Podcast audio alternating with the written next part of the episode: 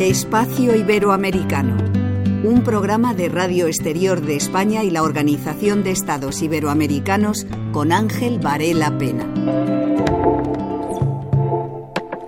La Fundación Unión Obrera de la Construcción de la República Argentina, UOCRA, llevó a cabo un proyecto en colaboración con la OEI para capacitar a personas en diferentes oficios relacionados con el mundo de la construcción. Recibieron el certificado y la tarjeta IERIC que los habilita como trabajadores y trabajadoras de esta industria. Fernanda Luna, la coordinadora de formación para el trabajo de esta fundación, explica el perfil de las personas que han participado y en qué consiste el certificado. Aproximadamente el 76% de los participantes fueron hombres y un 46% tenían hasta 35 años. De la encuesta que nosotros realizamos se desprende también que el 52% de las y los participantes se encontraban desocupados. Una vez que terminamos el programa, se entregaron 76 credenciales de registro laboral como constructor a los y las beneficiarias que completaron las capacitaciones. El YERIC, que es la entidad certificante del sector de la construcción, y es un requisito necesario a la hora de incorporarse como un trabajador o trabajadora dentro de la industria. Fernanda explica el enfoque de género de la Fundación UOCRA en sus proyectos. Los oficios de la construcción están más atribuidos a los hombres que a las mujeres. Hemos relevado, según la encuesta permanente de hogares, que las mujeres ocupan solo el 2,8% de los puestos de trabajo. Consideramos que es una responsabilidad de todos los actores sociales intentar reducir o eliminar estas asimetrías, que son la consecuencia de la asignación de roles a las personas según su sexo biológico.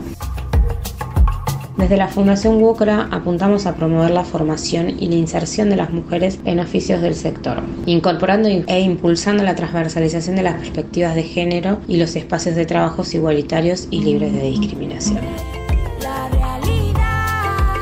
¿Nos puedes explicar un ejemplo que se haya saldado con éxito? Dentro de los cursos que realizamos hay un curso en particular que se realizó en el barrio 31 o barrio Mujica, un curso de pintura que se dictó con la parroquia Cristo Obrero. Este curso fue todo de mujeres, se hizo una sede específica que es un espacio de cuidado de chicos, donde las mujeres van y dejan a sus hijos para realizar otro tipo de actividades como el estudio.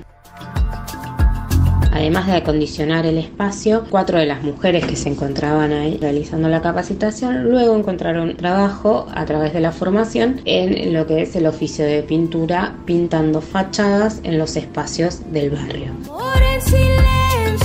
fueron contratadas y actualmente después de un año aún siguen contratadas pintando las fachadas en los diferentes espacios con muchas posibilidades de seguir creciendo dentro de su trabajo. Cuando hablamos con las chicas todas manifestaron la necesidad de seguir capacitándose y bueno les estamos brindando todo el apoyo para que puedan continuar con una formación y seguir creciendo en sus espacios de trabajo.